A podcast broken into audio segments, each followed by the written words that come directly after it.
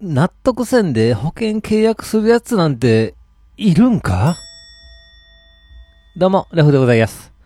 えー、6月の頭ぐらいにですね、このビールサーバーで使うね、えー、液化炭酸ガスのボンベを買いましてですね、えー、自宅でね、炭酸水を自由に作れるようになったわけでございます。しかもですね、これランニングコストがリッター6円と死ぬほど安いらしいです。でね、まあ、これ最高やなと。今までね、炭酸水をね、スーパーとかで買っては、1日にですね、2、3本消費していたわけでございます。でね、すぐにね、在庫なくなるし、買いに行くのもめんどくさいし、重いし、ゴミ出るし、これが、このボンベのおかげで、えー、水道水で炭酸が簡単にできるんで、えー、毎日ね、死ぬほど飲んでたわけでございます。で、えー、これがですね、美味しくないなっって感じてきましてですね。まあ最初は美味しいんですけど、飲んでいくたびに味がなんか、あれ？となってくるわけなんです。まあいわゆるカルキなんでしょうかね。まあ、そもそも水道水をですね、この沸かさずに飲むということ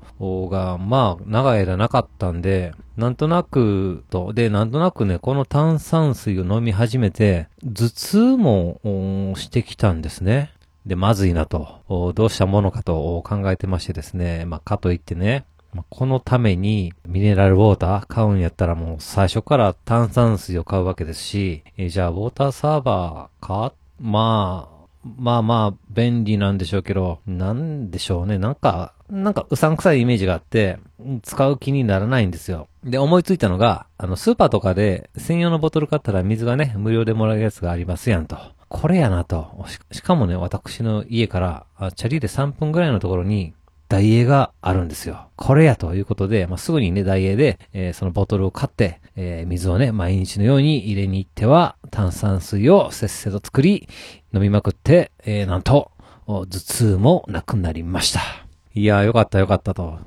思ってたんですけど、でも、なんかね、冷静に考えて、水道水飲むようになったら頭痛がしてきて、やめたら頭痛がなくなるって、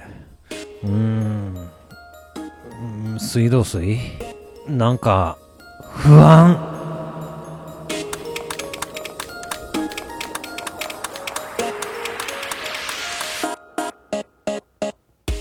はい、始まりました。一人笑い第163回ということで、えー、この番組はずっと笑っていたいねのスピンオフ番組として私ラフ一人で喋るポッドキャスト番組です。いや、でもね、水道水が飲めるって当たり前のように思うわけなんですけれども、実はですね、この海外で水道水が飲めるのって、えー、なんと14カ国だけのようですね。まあ、日本はですね、まあ、全国どこ行っても水道水が飲めるということで、えー、かなりね、すごい国なんですね。えー、まあ、そういうことをですね、今回のことで改めて認識をしました。うん、まあ、頭痛に襲われたけど。でですね、あ、そうそう、あの、まあ、相変わらずですね、創作活動をしてまして、この前、なんと、私の作った作品が雑誌に載るという奇跡が起きたりしましてですね、まあ、一応言っときますとですね、えー、占いの専門誌、マイカレンダーというね、えー、機関誌、えー、年に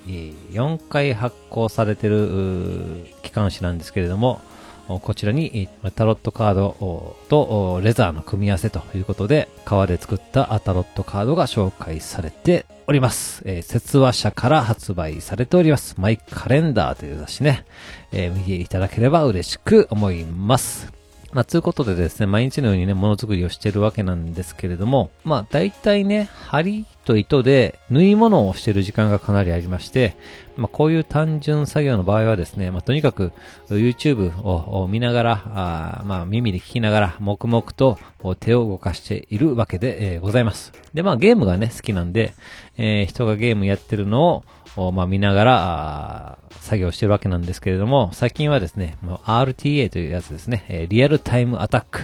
をよく見ます。まあ、いかにゲームをね、えー、早くクリアするかというような動画でございます。まあね、最初ね、そんなもん何かおもろいねんと。ゲームのね、このゲームっていうのはやっぱり、このゆるりと面白さを味わいながらやってこそのゲームやないかいなと。ドラゴンクエストとか、あそうい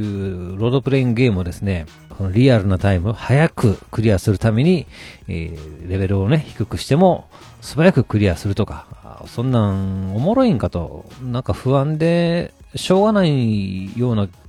遊び方やないかと、じっくりね、レベル上げたいんちゃうんけど、思ってたわけです。でもね、これが見たらですね、面白いんです。いかにね、効率よくするかを考えて考えて、プレイに挑んで、その上で、まあ、その場その場のね、判断力が大事なわけです。ね、素早い決断をしていくわけでございます。もうね、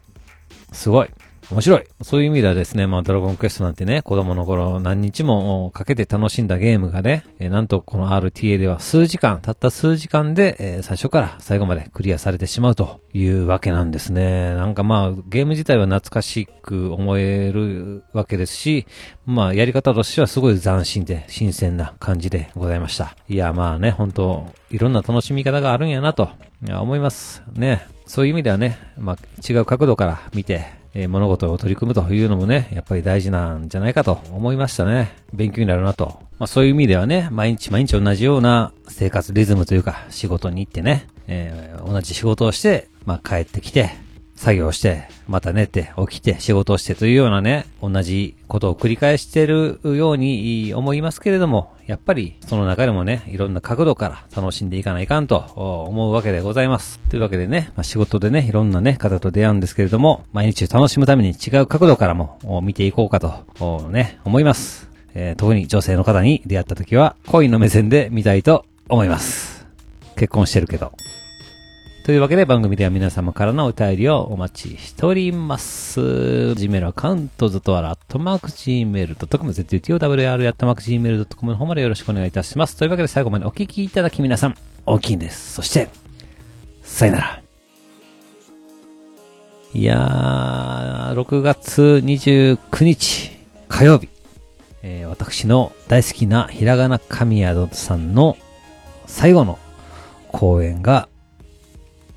ゼップ横浜、ゼップ KT 横浜で開催されます。えー、チケットは買いました。というわけで次回は地下アイドルのライブ現場に行ってみたというような感想を述べると、喋れるという回になりそうでございます。もう今から楽しみでしょうがないです。えー、その中のメンバー、最年少は高田桃ちゃん、えー、18歳かな ?19 歳かな？えー、ジュニアと同い年。やばいね。